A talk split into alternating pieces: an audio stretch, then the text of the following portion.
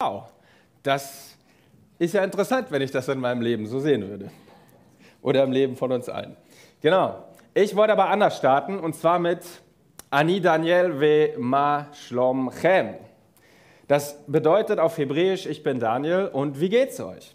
Dürft ihr euch merken, denn ich werde genau darauf später nochmal zurückkommen.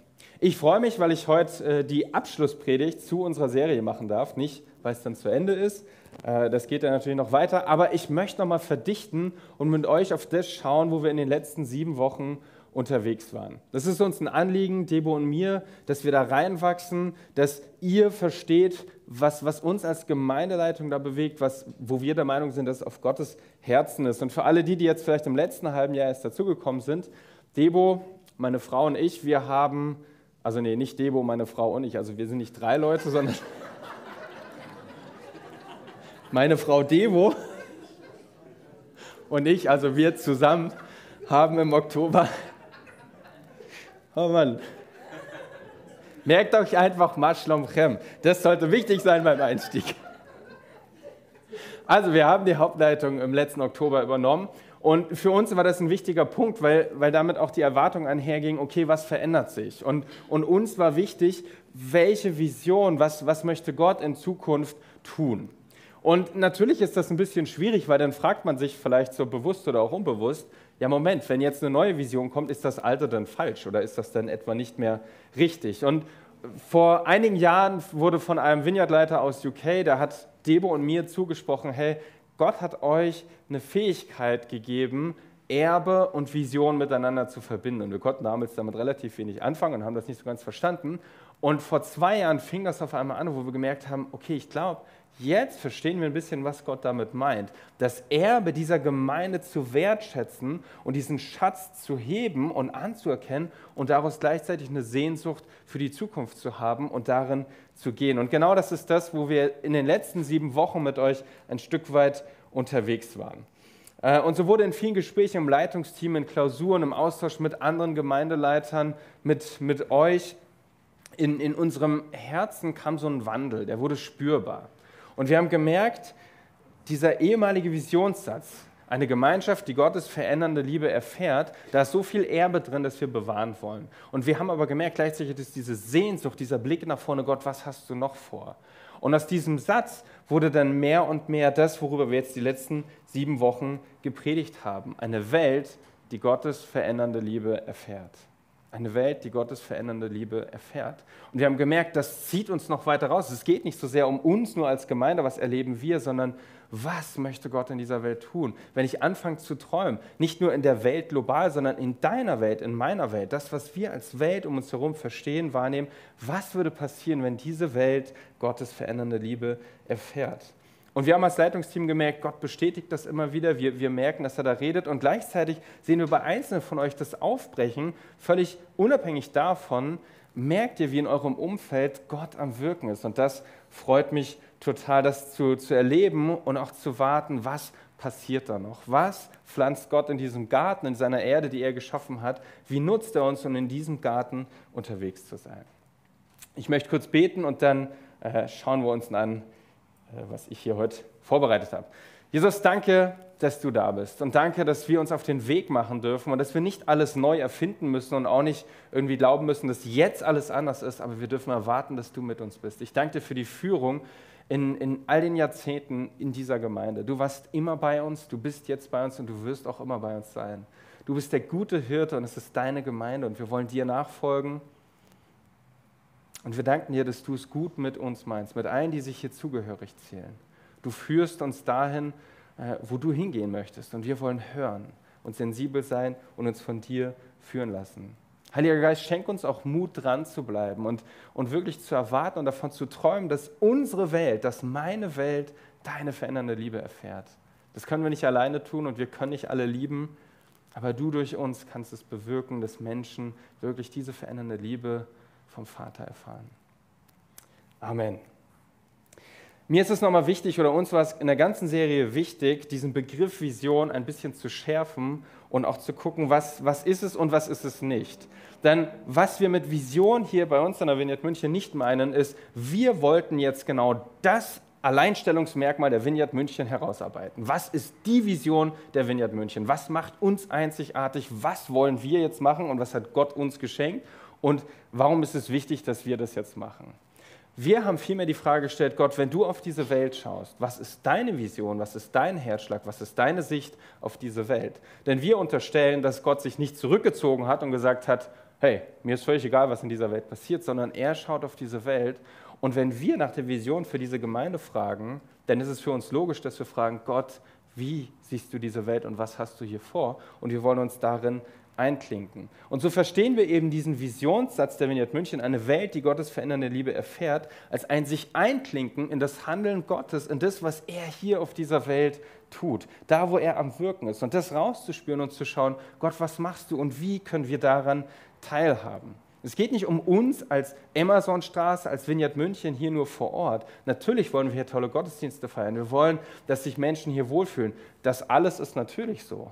Aber auf der großen Ebene fragen wir danach, Gott, was hast du vor? Und was möchtest du durch uns tun? Es geht um sein Reich und um sein Handeln in dieser Welt. Und wir haben für uns bestimmt und gemerkt, dass es drei Wege gibt, wie er durch uns als Gemeinde und durch uns als Einzelne in dieser Welt wirken kann. Glaube, den wir mit anderen teilen, Liebe, die wir ganz praktisch verschenken und Hoffnung, die wir verbreiten mit Hilfe des Heiligen Geistes. Und unser Spielfeld ist dabei jetzt nicht nur hier dieses Gebäude und die, die, die Siedlung, die hier um uns herum ist, sondern wir haben viele Spielfelder in ganz München. Da, wo du wohnst, da bricht Reich Gottes herein und genau da darf das durch uns, durch dich passieren. Wenn jemand in seinem Viertel, in seiner Nachbarschaft merkt, da sind viele junge Menschen, die Lebensfragen haben und man selbst fühlt sich eigentlich gar nicht imstande, all diese Fragen zu beantworten, aber du nimmst dir Zeit und sagst, hey, ich habe gerade vielleicht keinen Hauskreis, wo ich immer hingehe, aber hier sind Menschen, die ein Bedürfnis haben und ich spreche mit denen, ich gebe ihnen einen Raum, weil da Bedürfnisse da sind, dann kann genau das Gemeinde sein und genau durch dich wird Glaube geteilt, durch dich kommt Hoffnung in diese Welt, weil du die Zeit nimmst für deine Mitmenschen und genau dort ist Gott am Handeln und am Wirken. Und so wollen wir Vision verstehen, wir wollen uns einklinken in das, was Gott tut. Und heute zum Abschluss möchte ich nochmal die Frage stellen, woran merken wir dann, was ist vielleicht so ein Kompass oder ein Gradmesser dafür, dass wir wissen, okay, wir wachsen in diese Vision hinein. Ich als Einzelner, aber auch wir als Gemeinde wachsen in diese Vision, in das, was Gott tut, hinein. Debo sprach in ihrer...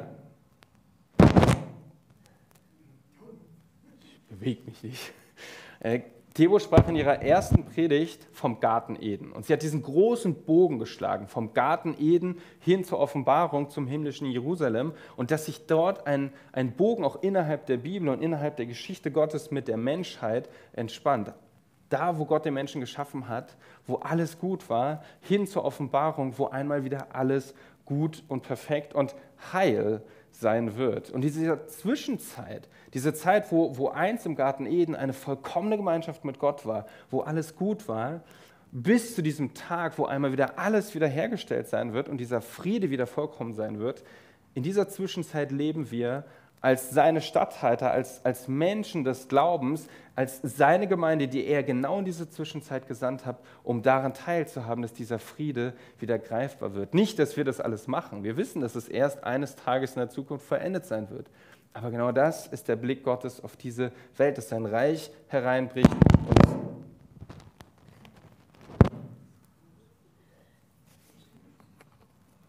und es hereinbricht.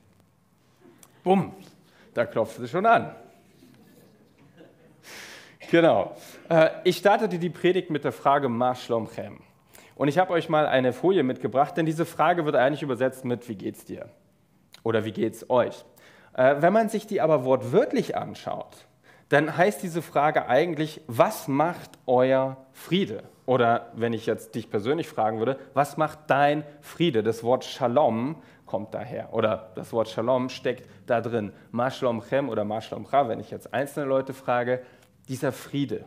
Und das ist in der Kultur, in der jüdischen Kultur, auch heute noch in Israel, ist eigentlich dieser Friede viel bedeutender als jetzt mein persönliches Wohlempfinden. Ich frage also nicht so sehr danach, wie geht es dir als Person, sondern was macht dein Friede? Wie geht es deinem Frieden, deinem Shalom? Und jetzt nicht nur äh, Frieden als Abwesenheit von kriegerischen Handlungen, sondern was macht dein Friede in dir? Dein Friede zu deiner Umwelt, zu deinen Mitmenschen. Was macht dein Friede? Und wir sehen diesen Frieden sehr früh in Genesis, in, äh, im, im, ersten Buch Mose, in Kapitel 1 und 2.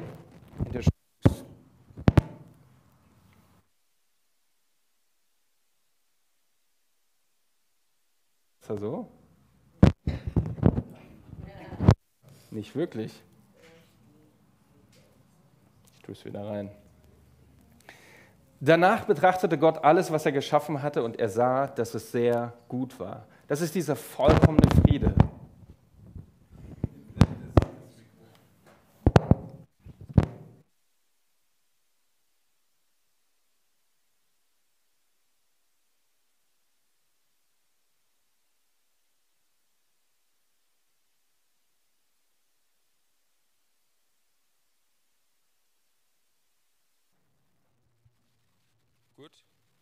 Das ist dieses hier. Ah, ja, da bin ich.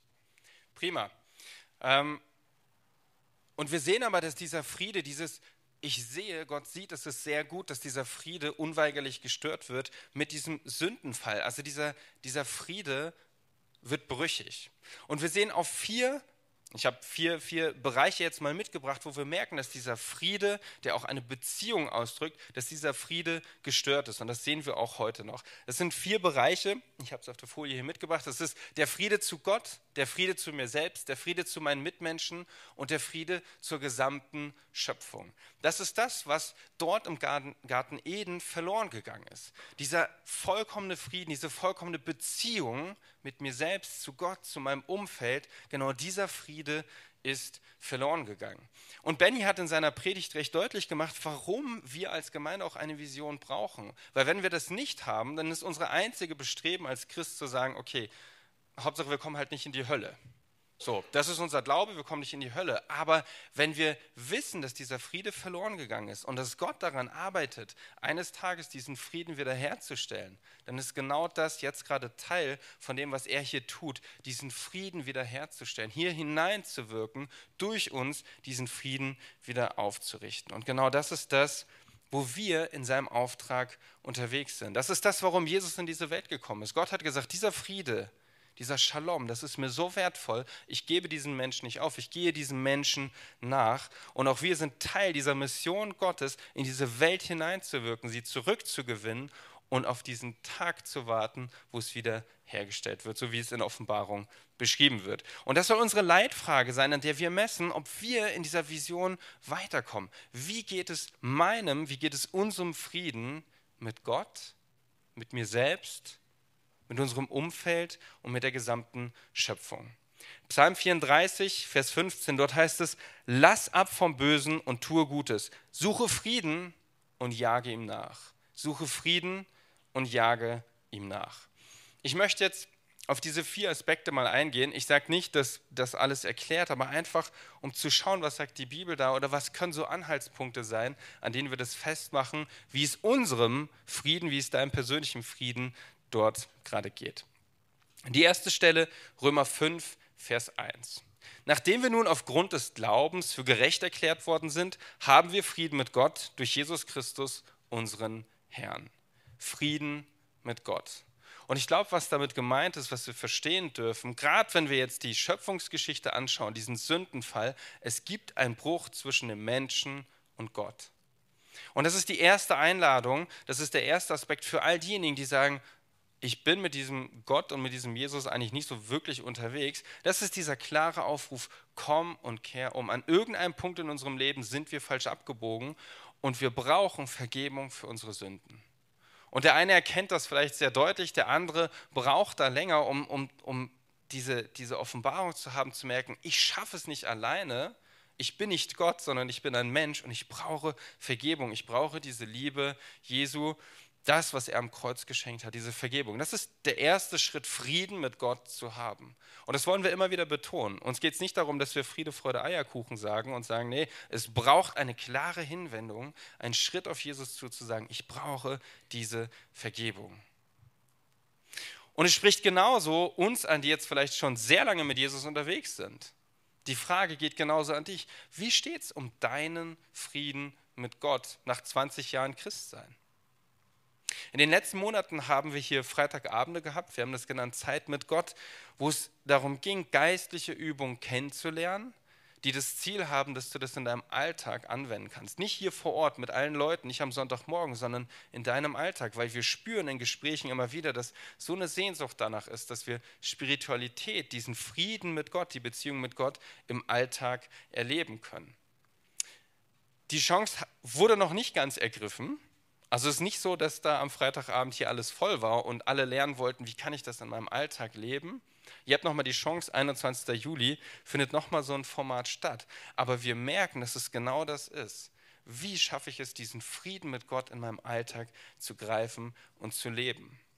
Vielleicht ist es für dich hilfreich, äh, die Anlehnung, ähm, das Wort Friede im Deutschen hat viel mit dem, mit dem Begriff oder mit dem Wort Freundschaft zu tun. Vielleicht hilft dir das mehr, nicht so sehr danach zu fragen, wie geht es deinem Frieden mit Gott, sondern wie geht es deiner Freundschaft mit Gott nach 20 Jahren, 25 Jahren, vielleicht 40 Jahren, wo du mit ihm unterwegs bist. Wie geht es deiner Freundschaft mit Gott? Wir wollen es ernst nehmen, wir wollen unsere Beziehung zu Gott pflegen und nicht als so etwas Alltägliches, Banales sehen, sondern sagen, hey, ich möchte eine Freundschaft mit Gott führen und mir ist es das wert. Und so wie andere Freundschaften gepflegt werden, möchte ich auch diese Beziehung zu Gott, diesen Frieden mit Gott pflegen. Der zweite Punkt, Frieden mit dir selbst. Es gibt ein Thema, das im Garten Eden damals vor diesem Sündenfall keine Rolle gespielt hat. Und das ist Scham. Mit diesem Sündenfall kam Scham in das Leben jedes Menschen. Und es ist schwer für uns sich vorzustellen, wie es sein konnte, dass jetzt vor diesem Sündenfall die Menschen nackt umhergegangen sind und sich für nichts geschämt haben. Es gab dieses Gefühl von Scham, ich muss irgendwas zurückhalten, ich muss irgendwas verstecken, das gab es nicht. Für uns sehr schwer nachvollziehbar. Und klar, wenn man Kinder hat, da geht man auch natürlich gesund mit um. Man, man respektiert die Privatsphäre, das ist total wichtig. Aber es ist ein Gefühl, das mittlerweile einfach so stark ist und äh, mit dem jeder von uns zu kämpfen hat. Wofür schäme ich mich? Wenn ein Leben ein Buch wäre, welche Seiten überspringst du lieber schnell? Geschweige denn, dass andere sie sehen dürften. Mich hat vor einigen Jahren kam mal jemand zu mir und hat gesagt, wenn du mit Jesus lebst und so tief mit ihm verbunden bist, dann ist es doch eigentlich so, dass du irgendwann auf dein gesamtes Leben schaust und bei keiner Situation ein ungutes Gefühl kriegst. Und da dachte ich, uh, wow, das hat mich, also ich fand das sehr heftig, diese Aussage, aber ich dachte mir, ja, geht es nicht allen von uns so, dass es da so ein paar Seiten gibt, wo wir am liebsten dann zwei, drei Seiten überspringen und sagen, das will ich mir eigentlich selber gar nicht angucken. Dieses Bild will ich nicht sehen. Diese Zeilen will ich nicht lesen und ich will auch nicht, dass das irgendjemand anderes liest. Friede mit dir selbst, mit deiner Lebensgeschichte. Ich sage nicht, dass wir das alle bis zum bis zur, zum Ende unseres Lebens hier auf dieser Welt, hier zu unserer Lebzeit schaffen werden. Aber schaffe ich es, da reinzukommen und vielleicht diese Seiten mal anzuschauen und zu sagen, okay, was macht das mit mir und wie kann ich da Vergebung auch mit mir selbst finden? Römer 8, Vers 1, so gibt es nun keine Verdammnis für die, die in Christus Jesus sind. Wie ist der Umgang mit psychischen Krankheiten in unseren Gemeinden, bei uns in der Gemeinde? Wir leben in einem Zeitalter, wo wir merken, dass die psychische Belastung unheimlich hoch ist. Und ich merke es bei mir selbst, da ist eine Unsicherheit im Umgang mit jemandem, wenn mir jemand sagt, okay, ich habe eine depressive Phase oder ich, ich leide an Depression. Wie geht man damit gut um? Ich wünsche mir, dass wir als Gemeinden Orte sind, wo wir lernen, damit umzugehen. Nicht im Sinne von, ich erkläre dir alles, wie das geht und auch nicht, oh, was soll ich jetzt tun? Und auch nicht, wir verstehen alles über psychische Krankheiten, aber dass wir im Umgang damit lernen, Frieden zu haben, dass wir Menschen darin unterstützen, Frieden mit dem, was sie mitbringen, zu haben und da Schritte zu gehen, in Freiheit zu kommen. Wir werden nachher Ruth Engelmeier als neue Bereichsleiterin für den Bereich Begleitung einsetzen. Und dieser, dieser Bereich kümmert sich genau darum, wie kann ich Frieden mit mir selbst haben? Wie kann ich in eine Freiheit hineinkommen? Wie kann ich Scham und da, wo ich zurückgehalten bin, wo ich Unfreiheit in meinem Leben habe, wie kann ich Schritte gehen, um da in eine Freiheit zu kommen? Der dritte Aspekt, Frieden mit meinen Mitmenschen. Das Alte wie auch das Neue Testament machen das eigentlich sehr deutlich, dass es da eine, einen klaren Zusammenhang gibt zwischen dem, wie ich mich selbst annehmen kann und wie ich meinen Nächsten annehmen kann. Liebe deinen Nächsten wie dich selbst. Wenn ich mich selbst nicht annehmen kann, wird es mir schwer fallen, mit anderen in Beziehung zu treten. Und die Aufforderung ist doch sehr eindeutig. Wie halten wir es mit unseren Nachbarn, unseren Freunden, Bekannten, unserer Familie?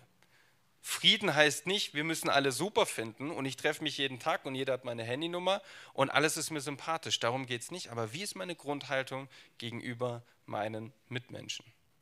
Ich merke, je älter ich werde, desto kritischer werde ich bei einigen Themen. Weil ich geprägt bin von meiner Lebensgeschichte, von den Beziehungen, die ich hatte, von den Kontakten, die ich habe und wo ich merke, einiges geht, anderes geht nicht. Und ich fand es so schön, André, dass genau du das gerade beschrieben hast, weil genau das ist doch das Beispiel. Wie gehe ich damit um, wenn mir jemand doof kommt? Und ich merke das manchmal auch, dann kommt in mir was und ich, und ich versuche dann zu sagen, Heiliger Geist, nein, komm, hilf mir, ich möchte anders auf diese Person schauen. Aber trotzdem kommt es erstmal in mir hoch, diese Reaktion, zu sagen, öh, wenn mir jemand doof kommt. Römer 12, Vers 18, wenn es möglich ist und soweit es an euch liegt, liegt, lebt mit allen Menschen in Frieden. Ein klarer Aufruf, versucht es mit allen Menschen in Frieden zu leben. Nicht seid mit allen Best Friends, aber versucht mit euren Mitmenschen in Frieden zu leben. Und hier wird nicht unterschieden zwischen Christ und Nicht-Christ. Also ich habe kein Recht, nur weil jemand vielleicht sagt, nö, ich habe mit Jesus nichts am Hut. Das heißt nicht, dass der eine Stufe niedriger geht und ich sage, naja, mit dem muss ich ja nicht so viel Frieden haben.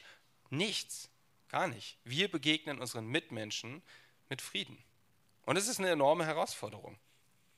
Wenn mein Chef mich in Meetings, nicht, dass Michael das früher gemacht hätte oder sowas, aber wenn mein Chef in Meetings mir blöd kommt und mich angreift, keile ich dann zurück oder sage ich, hm, okay, ich möchte Frieden reinbringen. Das heißt ja nicht, dass das richtig ist, was der andere gemacht hat. Aber wie gehe ich damit um? Oder wenn mir der Parkplatz weggeschnappt wird, obwohl ich als erster da war. Nur weil meine Reaktion gerechtfertigt ist, ist sie noch lange nicht richtig. Manchmal muss ich das, was gerechtfertigt wäre, zurückstellen, um zu sagen, okay, ich suche den Frieden. Frieden mit der Schöpfung. Wir leben immer noch an dem Ort, wo Gott uns geschaffen hat. Eden ist nicht irgendein Ort im Nirgendwo, der irgendwo, weiß ich nicht, so rumwabert, sondern es ist diese Welt gewesen, auf dem Gott den Menschen gestellt hat. Das heißt, es ist uns ein Anliegen, wie wir mit dieser Schöpfung, mit dieser Welt umgehen. Michael sprach letzte Woche recht ausführlich darüber und ich möchte einen recht provokativen äh, Bibeltext dazu vorlesen.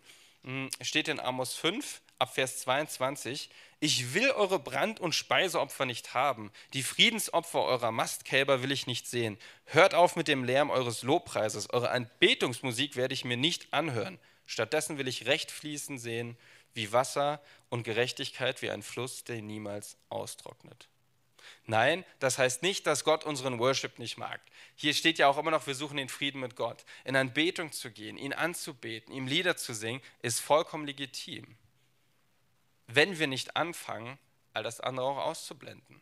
Ich weiß, manchmal ist es schön, wenn ich nur auf Gott schaue, meine stille Zeit mache und die ganzen Segnungen, die mir zustehen, ausbete. Es hat alles seine Berechtigung. Aber wenn es dazu führt, dass ich nur noch auf mein Leben und meinen Segen schaue und die Nöte dieser Welt mir egal sind, dann werde ich meinen persönlichen Frieden mit Gott irgendwann ganz schön auf die Probe stellen. Weil er sieht all das Leid in dieser Welt. Und es ist uns ein Anliegen zu sagen, okay Gott, wie möchtest du dort hineinwirken?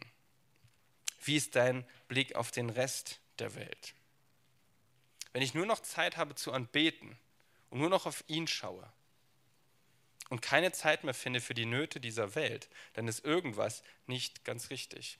Und Frieden heißt hier nicht, dass wir alle Nöte lösen, dass ich, Daniel, alle Nöte löse. Nein, darum geht es nicht aber lasse ich mich davon ergreifen? Was macht es mit mir, wenn ich lese, dass in Indien dieser, dieser Riesenunfall mit den Zügen war? Sage ich, okay, das war eine Schlagzeile, jetzt lege ich das weg? Wie gehe ich mit so etwas um, mit diesen Nachrichten? Was mache ich da? Und ich persönlich stehe an dem Punkt, ich liebe es zu reisen und ich liebe Fliegen. Und für mich ist das so, ich weiß, dass viel Fliegen nicht gut für unsere Umwelt ist. Das weiß ich. Und es ist ein ständiges Abwägen, immer wieder ein Abwägungsprozess zu sagen, wie viel möchte ich reisen, wie viel möchte ich auch meinen Söhnen vorleben? Wo ist es okay, Urlaub zu machen und Fernreisen zu machen? Welche Alternativen gibt es? Aber ich möchte mich davon nicht lossagen und sagen, okay, mir ist es völlig egal. Ich kann ja machen, was ich will. Nein, ich möchte mich dem immer wieder stellen. Ich verbiete es mir nicht komplett, aber ich möchte mich immer wieder fragen, was ist die Alternative? Und bin ich mir dessen bewusst, dass ich A, unheimlich privilegiert bin, dass ich überhaupt Flugreisen machen kann und B, was ich damit in die Umwelt rauspuste? Und da reicht es nicht zu sagen, der Flieger wäre ja auch so geflogen. Das ist ein schlechtes Argument. Und ich merke, wenn ich da nicht mehr sensibel bin, dann leidet mein Friede mit Gott. Und das kann für jeden sehr unterschiedlich aussehen. Da wollen wir das nicht vorschreiben. Ich sage nicht, das und das geht und das nicht. Aber bin ich sensibel dazu, dafür, was mein Leben und das, was ich tue, in dieser Welt auslöst. Und genau das zeigt, dass es mit meinem persönlichen Frieden mit Gott verbunden ist, dass es nicht darum geht, einfach in einer Dimension ganz viel zu tun und zu sagen, ich habe nur Friede mit Gott, weil der Rest ist mir egal, Hauptsache ich bin mit Jesus unterwegs. Nein, es hat miteinander zu tun. Dieser Frieden ist ganzheitlich und es hat in all diesen Beziehungen, in all diesen Dimensionen etwas zu sagen. Und dieses Psalmwort hilft uns dabei sehr. Suchet den Frieden und jagt ihm nach. Friede ist nicht starr. Ich kann nicht sagen, jetzt habe ich es einmal gecheckt, fertig, baue ich ein Haus drum und gut ist. Sondern Friede will gesucht werden und es fordert uns heraus, dem nachzugehen und mich dem immer wieder neu zu stellen und zu schauen, wo muss ich gerade an meinem Frieden, wo darf ich gerade an meinem Frieden arbeiten? Für einige heißt es vielleicht, auf die eigene Lebensgeschichte zu schauen, da Versöhnung zu finden. Für andere heißt es, mit meinen Mitmenschen etwas gnädiger umzugehen. Auch zu fragen, was für ein Mitmensch bin ich denn? Ist vielleicht auch nicht ganz so verkehrt, da mal nachzuschauen. Und für andere heißt es wirklich, diesen Frieden mit Gott zu pflegen. Und für uns soll diese Beziehung, diese Frage nach meinem Frieden, dem Frieden dieser Gemeinde, das ist für uns der Kompass, wie wir merken, wir wachsen in diese Vision, eine Welt, die Gottes verändernde Liebe erfährt. Wir wachsen dort hinein, in dem dieser Friede zunimmt. Friede muss sich nicht immer richtig und gut anfühlen. Es geht nicht um ein Gefühl, sondern es geht um Entscheidungen, die wir treffen und wo wir dann hineinwachsen. Ich möchte zum Schluss jetzt noch so eine Zusammenschau machen von dem, was ich gesagt habe. Ich habe eine letzte Folie dabei. Hm. Wovon träumen wir? Was ist unsere Vision? Eine Welt, die Gottes verändernde Liebe erfährt.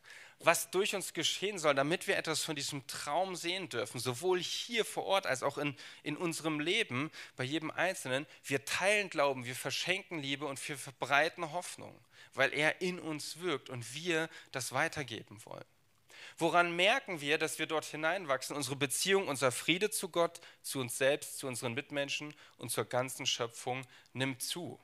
Wie gesagt, hier geht es nicht darum, dass es eine Welt und alles ist schön, sondern wir glauben, dass sich auch Dinge zuspitzen und auch Dinge in, diesem, in dieser Welt nicht gut laufen. Aber wir wissen, dass wir mit Jesus unterwegs sind und dass er sein Reich hier hineinbrechen lassen will. Und das ist das, wie wir miteinander unterwegs sein wollen. In der ersten Predigt hat Debo einen Poetry Slam vorgelesen. Ähm, den hat sie geschrieben zu dieser Serie, weil das das war, was Gott ihr, wo, wo Gott an ihr gearbeitet hat. Und das bringt vielleicht auf den Punkt, worüber wir die letzten sieben Wochen gesprochen haben. Meine Herausforderung, sie hat es geschrieben und ich bin nicht gut in sowas vorlesen. Ähm, und trotzdem ich habe den Text nochmal mitgebracht, ihr könnt auch mitlesen, aber es, es fasst es zusammen, wo wir spüren, dass Gott hier in dieser Welt am Wirken ist. Es war einmal ein Garten voller Leben und Gedeihen. Wunderschön, einzig in, der, in, seiner Art, denn der Geber allen Lebens, Gott allein, füllte ihn mit seiner Gegenwart. Alles war sehr gut an diesem Ort. Friede zwischen Gott und Mensch und Welt. Als sein Meisterwerk hatte Gott den Menschen dort als sein Statthalter aufgestellt. Doch das Glück fand ein jähes Ende und der Mensch war aus dem Paradies verbannt. Der Garten wurde zur Legende und die Sehnsucht nach dem einst so Schönen blieb dem Menschen in sein Herz gebrannt. Ich öffne meine Augen, blick umher, und je klarer ich sehe, desto mehr erkenne ich, diese Welt ist schön und fürchterlich. Da ist Freude neben Trauer, Angst neben Mut und so manches schlecht, so ist doch auch vieles gut. Diese Welt ist eine Zwischenwelt. Noch immer sprossen Edens Triebe. Sie wartet darauf, dass der Himmel auf sie fällt. Was sie bis dahin braucht, ist Glaube, Hoffnung, Liebe. Die Welt ist wie ein Garten, voller Leben und Gedeihen, wunderschön, einzig in ihrer Art. Denn der Geber allen Lebens, Gott allein, füllt sie mit seiner Gegenwart. Er lädt uns ein, mit ihm zu pflegen und zu heilen, zu pflanzen und zu gießen, zu verschenken und zu teilen. Jede Saat, die aufgeht mit der Zeit, ein Funke im Hier und Jetzt von Gottes Ewigkeit. Denn was nicht ist, wird eines Tages werden, eine heile Welt, der Himmel auf Erden. Dann wird die Welt sein wie ein Garten, voller Leben und Gedeihen, wunderschön, einzig in ihrer Art, denn der Geber allen Lebens, Gott allein, füllt sie mit seiner Gegenwart. In diese Zukunft laufen wir und schauen auf das, was ewig währt. Wir glauben, hoffen und lieben dafür. Eine Welt, die Gottes verändernde Liebe erfährt. Und das ist etwas, wo wir merken, Gott zieht uns da hinein. Und wir predigen jetzt nicht immer wieder über, über Gedichte oder so. Das wird auch nicht die Bibel oder irgendwas ersetzen. Wir wachsen aber da hinein, weil wir merken, Gott zieht uns. Und es hat mit unserem Leben zu tun. Es hat mit unserem Auftrag als Gemeinde zu tun. Es hat damit zu tun, was passiert hier und wonach strecken wir uns aus. Der Einzelne wird genauso seine Bedeutung haben wie vorher, weil es darum geht, dass ich mich von Gott anrühren lasse und ihn durch mich wirken lasse. Wir werden jetzt zusammen das Abendmahl feiern und ich möchte gerade diese, diese vier Friedenspunkte, Friede mit Gott, Friede mit dir selbst, Friede mit deinen Mitmenschen und Friede mit der Schöpfung. Ich möchte euch das einfach nochmal mit als Gedanken geben. Gerade wenn du das Gefühl hast, boah, ich kann mich jetzt eigentlich nicht dem Abendmahl stellen, weil da so viel ist, was, wo, wo Unfriede da ist, dann bist du vielleicht genau die Person, die das Abendmahl braucht. Ähm, aber bring das kurz vor Gott. Da, wo du Unfrieden hast, geh vor Gott, nimm dir kurz die Zeit. Ich werde dann die Einsetzungsworte für das Abendmahl sprechen. Wir machen das so. Äh, ihr seht, hier ist das alles schön vorbereitet. Hier vorne findet ihr Wein, da auch. Und draußen vor der Tür, da findet ihr Traubensaft. Wir machen das gleich so. Ich lese die Einsetzungsworte. Danach dürft ihr nach vorne kommen. Ihr dürft euch Wein und Brot nehmen, zu eurem Platz zurückgehen und dann werden wir das gemeinsam zu uns nehmen. Einfach, dass ihr wisst, wie der Ablauf bei uns ist.